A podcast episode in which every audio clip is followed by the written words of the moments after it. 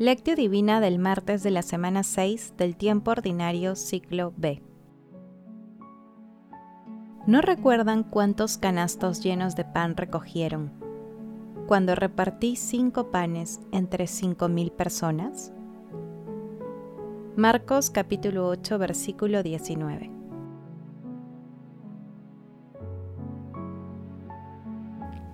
Oración inicial. Santo Espíritu de Dios, amor del Padre y del Hijo, ilumínanos con tus dones para que podamos comprender los tesoros de la sabiduría que Jesús nos quiere revelar en este día. Otórganos la gracia para meditar los misterios de la palabra y revélanos sus más íntimos secretos. Madre Santísima, intercede ante la Santísima Trinidad por nuestra petición. Ave María Purísima, sin pecado concebida.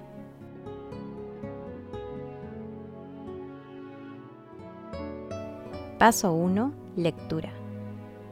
Lectura del Santo Evangelio según San Marcos, capítulo 8, versículos 13 al 21.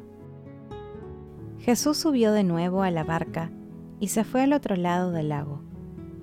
Los discípulos se habían olvidado de llevar panes y no tenían más que un pan en la barca. Jesús les recomendó, estén atentos con la levadura de los fariseos y con la levadura de Herodes. Ellos comentaban, lo dice porque no tenemos pan. Dándose cuenta, Jesús les dijo, ¿por qué comentan que no tienen panes? ¿Aún no comprenden ni entienden? ¿Es que tienen la mente enseguecida? ¿Teniendo ojos no ven y teniendo oídos no oyen? ¿No recuerdan cuántos canastos llenos de pan recogieron cuando repartí cinco panes entre cinco mil personas? Ellos contestaron, doce. ¿Y cuántas canastas de sobras recogieron cuando repartí siete entre cuatro mil? Le respondieron, siete. Entonces Jesús les dijo, ¿y aún no entienden? Palabra del Señor. Gloria a ti, Señor Jesús.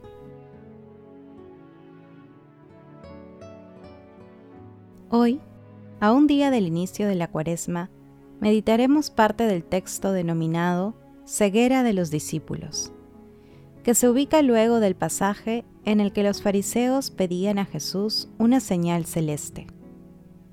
Esta lectura también se encuentra en el capítulo 16 de Mateo, entre los versículos 5 y 12. Hay que precisar que hoy meditaremos los versículos 13 al 21, pero el pasaje se extiende hasta el versículo 26. Los versículos del 22 al 26 narran la curación de un ciego en Bethsaida.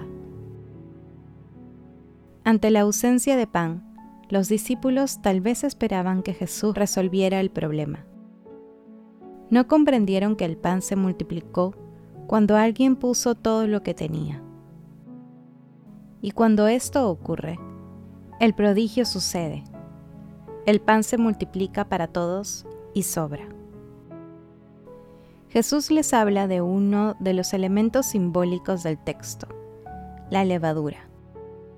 En esta ocasión representa un signo negativo de fermentación y corrupción del mensaje de los fariseos y herodianos, figuras que caracterizaban a la región y al gobierno de la época respectivamente. Con una serie de preguntas Jesús los reprende duramente, comparando su incredulidad e incomprensión con la de sus adversarios. Fueron momentos críticos, ya que en esta situación, por increíble que parezca, los discípulos no se diferenciaban mucho de los enemigos de Jesús. Este texto tiene una gran trascendencia, ya que invita a confiar ciegamente en la providencia divina y a creer con fe en las enseñanzas de Jesús. Asimismo, todo el pasaje prepara la confesión de fe en Jesús como Mesías de Dios. En la lectura del próximo lunes, el apóstol Pedro será el portavoz de sus compañeros.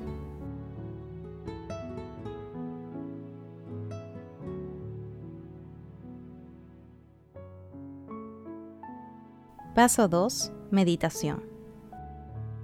Queridos hermanos, ¿cuál es el mensaje que Jesús nos transmite el día de hoy a través de su palabra? Despójense de la levadura vieja para hacer una masa nueva, porque ustedes mismos son los panes sin levadura, ya que nuestra víctima pascual, Cristo, ha sido inmolado. Por consiguiente, Celebremos la Pascua no con vieja levadura, levadura de maldad y perversidad, sino con los panes ácimos de la sinceridad y la verdad. 1 Corintios capítulo 5 versículos 7 al 8. En la actualidad, la incomprensión e incredulidad de los discípulos también se aprecia en muchos cristianos que esperan señales prodigiosas alejadas del amor y de la solidaridad con el prójimo, especialmente con el más necesitado. La situación actual de pandemia que el mundo está viviendo evidencia a quienes creen en nuestro Señor Jesucristo y a quienes, dejando a un lado los valores cristianos, se enriquecen a costa del hambre y las carencias de tantos hermanos. La lectura demuestra también que la fe requiere de un proceso gradual de maduración y crecimiento. Al igual que los discípulos, nosotros algunas veces transitamos por momentos de confusión. También nos dejamos llevar por miedos y preocupaciones cotidianas que nos impiden reflexionar sobre los acontecimientos que suceden en nuestra vida, a la luz de la palabra y de la fe. Reconozcamos que todos los dones que recibimos a cada instante no solo son gestos que revelan la grandeza de la Santísima Trinidad, representan también el fundamento de nuestra misión en esta vida terrena. Por ello, debemos estar agradecidos eternamente por tanta bondad y amor. Asimismo, debemos tener presente todas las gracias y dones que Dios nos otorga y dar testimonio de ello. Hermanos, meditando el pasaje evangélico de hoy, respondamos. Tenemos presente, agradecemos y comprendemos toda la acción divina que la Santísima Trinidad realiza en nuestras vidas. Nos asombramos por todos los prodigios que Dios realiza en nosotros cada día, a cada instante que las respuestas a esta pregunta nos ayuden a comprender los signos de la presencia de la Santísima Trinidad en medio de nosotros. Jesús nos ama.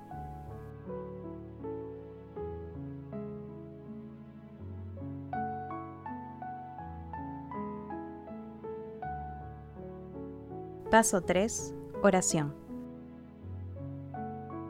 Santísima Trinidad, te alabamos y bendecimos por tanta bondad amor y misericordia.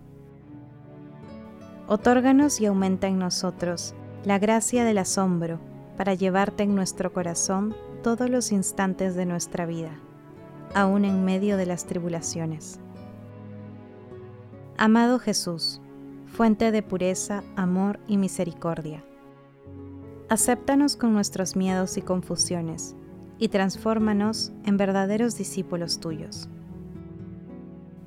Santo Espíritu de Dios, Creador y Santificador, envía tus dones y condúcenos por el camino del coraje y del riesgo, donde tú, fuente del divino asombro, estás siempre presente. Amado Jesús, misericordia pura, recibe en tu mansión eterna a todos los difuntos de todo tiempo y lugar y envía tus ángeles para que acompañen a los moribundos en el tránsito de esta vida terrenal al cielo. Madre Santísima, elegida desde siempre para ser santa e irreprochable ante el Señor por el amor, intercede ante la Santísima Trinidad por nuestras peticiones. Amén.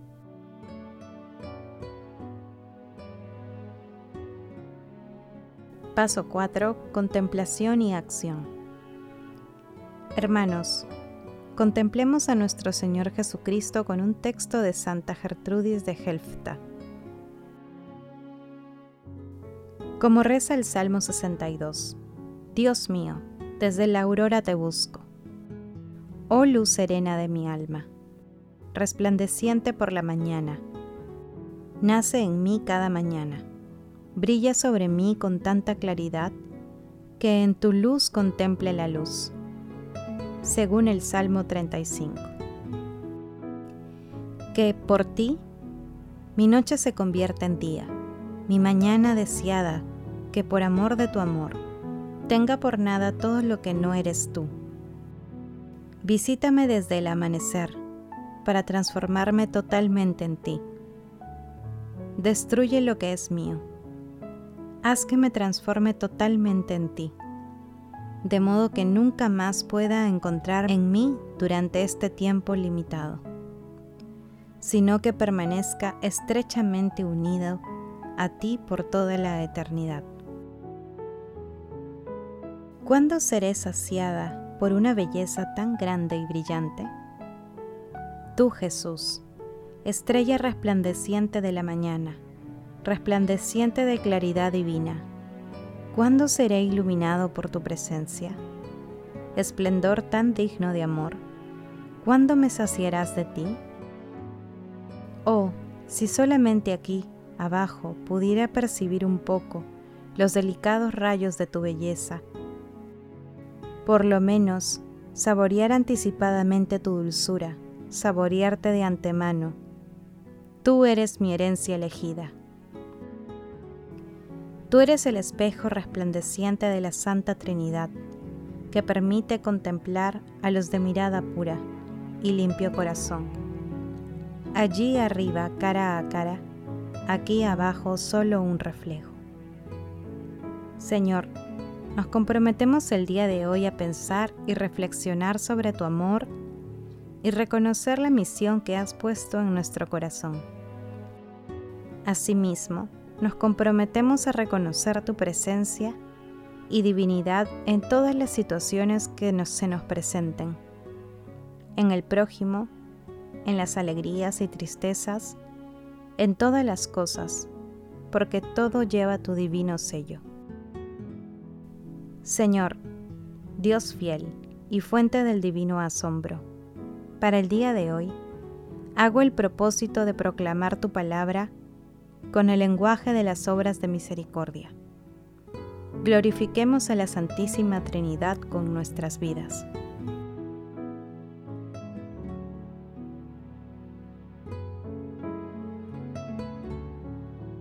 Oración final. Gracias Señor por tu palabra de vida eterna. Gracias Señor Jesús por tu palabra de vida eterna. Que el Espíritu Santo nos ilumine para que tu palabra penetre a lo más profundo de nuestras almas y se convierta en acción. Dios glorioso, escucha nuestra oración. Bendito seas por los siglos de los siglos. Madre Santísima, intercede ante la Santísima Trinidad por nuestra petición. Amén.